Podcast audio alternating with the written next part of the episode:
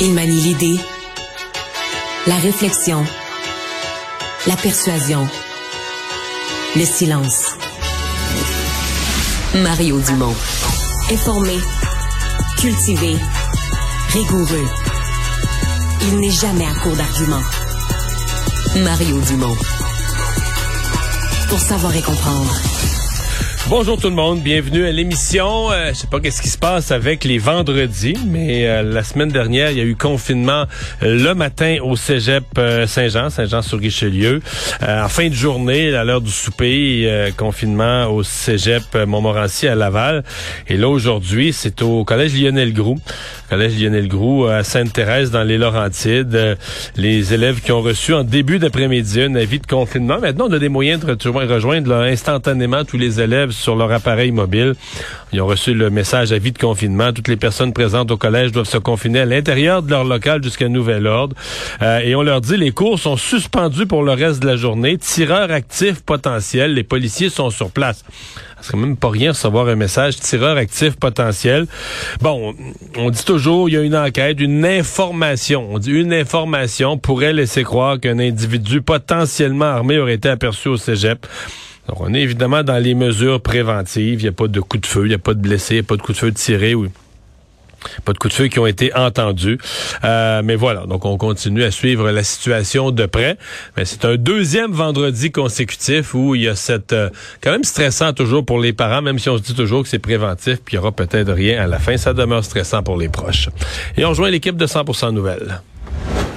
Maintenant, le moment de notre rendez-vous avec Mario Dumont, que je retrouve dans les studios de Cube. Bonjour, Mario. Bonjour. On déplore aujourd'hui le décès d'un grand artiste québécois, Jean Lapointe, connu euh, autant pour ses œuvres artistiques que pour euh, l'œuvre de sa vie, hein, aider les gens en prise avec l'alcoolisme à s'en sortir. Euh, quelle est ta, première pensée? Comment tu as réagi à ce décès? Ouais, mais ma première réflexion que j'ai eue, quand j'ai commencé l'école en première année, euh, il y avait à l'époque, il y avait une chanson de l'année. Là, euh, chaque année scolaire, il y avait une chanson de l'année. Et moi, ma, première année, c'était Chante-la ta chanson. Une chanson de, de Jean Lapointe. euh, j'ai passé drôle, j'ai pensé à ça quand j'ai appris son décès. Mais quand on se met à penser à sa vie, c'est sûr qu'on est frappé par l'ampleur. Là, tu sais, il y a comme quelque chose d'extraordinaire euh, euh, de faire autant de choses. Il y a des gens qui sont des virtuoses d'un seul domaine. Ils font une chose, ils la font très bien, là, tu sais, puis ils la font longtemps. Mais euh, il y a, tu sais, cette versatilité là, carrière en mm-hmm. chanson, euh, laisser des textes, des, des textes de, chansons qui sont inscrits dans l'histoire du Québec, qui vont lui, qui vont lui survivre, lui survivre des airs qu'on connaît. il a joué, il a joué dans des films, des séries.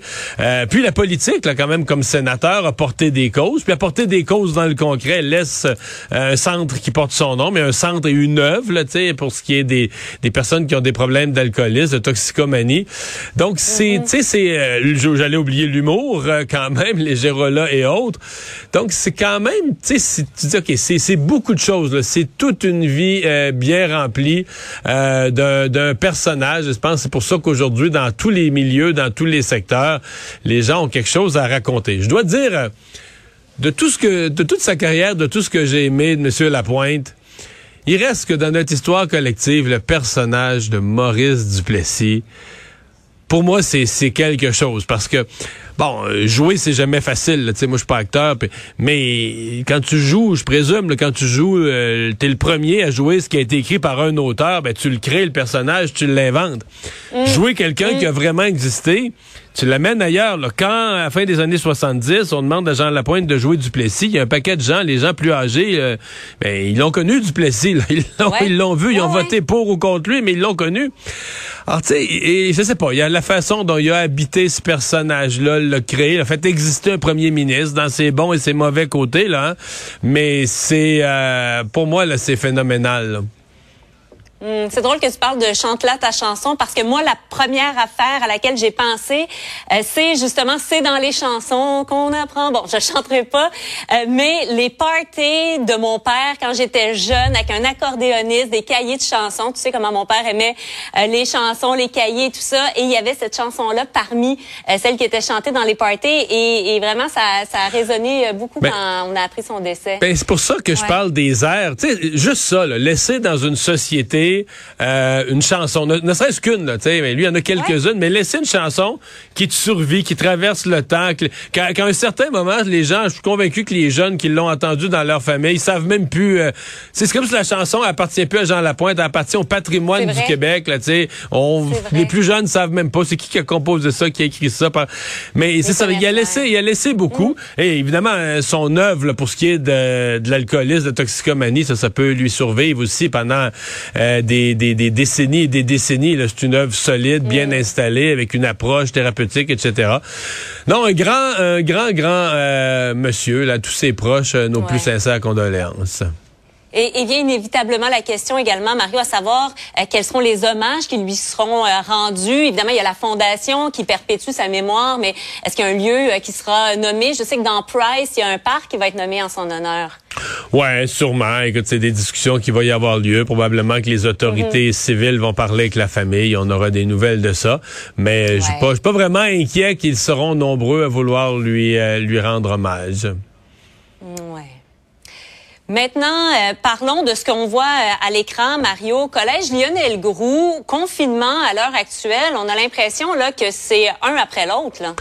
Ouais, je sais pas qu'est-ce qui se passe les vendredis. Euh, la semaine dernière, c'était vendredi matin à Saint-Jean-sur-Richelieu, vendredi en fin de journée à Laval, et là, ce vendredi à Sainte-Thérèse, dans les basses Laurentides faut dire, on est, on est très prudent. Je lisais les rapports là-dessus. Bon, tu sais, des observations. On pense qu'on pourrait être en présence d'une personne armée, euh, mais on est, on, est à risque zéro dans ce genre de situation-là parce que, un peu comme à mm. Saint-Jean la semaine passée, il n'y a pas de coup de feu, il n'y a pas de personne. Il faut rassurer les, parents. Il n'y a pas de coup de feu, il n'y a ben pas de personnes blessées, etc. on, on pense, il y a des gens qui auraient fait des observations qui permettent de, craindre qu'un individu armé aurait circulé ou circulerait dans le cégep, donc on prend aucun risque.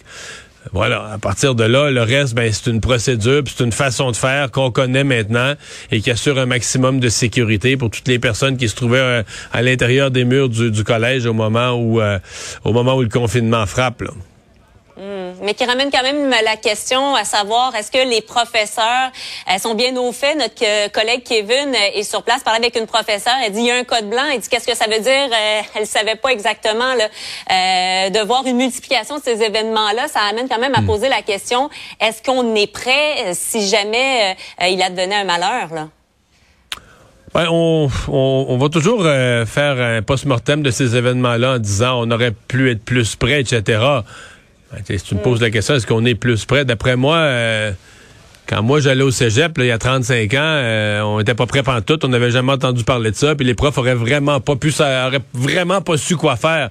Je pense qu'on a, c'est malheureux parce que c'est à cause de Polytechnique, c'est à cause de plein de tragédies, mais tu on dit aujourd'hui le mot confinement, veut dire même les enfants savent ça. Là, tu fermes la porte, tu mets un meuble devant, tu te mets le long du mur. Mm. C'est triste, mais c'est des choses qu'on a apprises. Et, ça pourrait toujours être mieux. Mais moi, ce qu'on a vu par exemple la semaine passée à Saint-Jean. J'ai eu l'impression que dans la grande majorité des classes, en assez peu de temps, euh, on, a, on a procédé. on savait quoi faire, puis on l'a fait. On s'est organisé. Revenons par ailleurs, Mario, euh, sur les résidences Les Floralies. Bon, évidemment, avec ce rapport euh, qui fait état de maltraitance, négligence, désorganisation. Ça a pris 20 plaintes avant qu'on enquête. Hier, on a parlé de tutelle, de visite surprise dans l'avenir, etc. Aujourd'hui, on évoque quatre congédiements. Est-ce que c'est suffisant? Ben, je pense qu'ils ont fait le tour de la question puis que les personnes euh, les personnes qui avaient posé des gestes parce que il y a des euh, il y a de la négligence et tu sais dans le fond il y a eu des gens qui ont souffert par action d'autres par omission là. par omission dans le sens qu'on manquait de mm. personnel on n'a pas pu donner tous les services ça ça ça a été une partie du problème euh, bon là dans ce temps-là manquer de personnel est-ce qu'on congédie quelqu'un? Peut-être que les dirigeants ont manqué de vigilance ou ont pas appelé à l'aide suffisamment vite?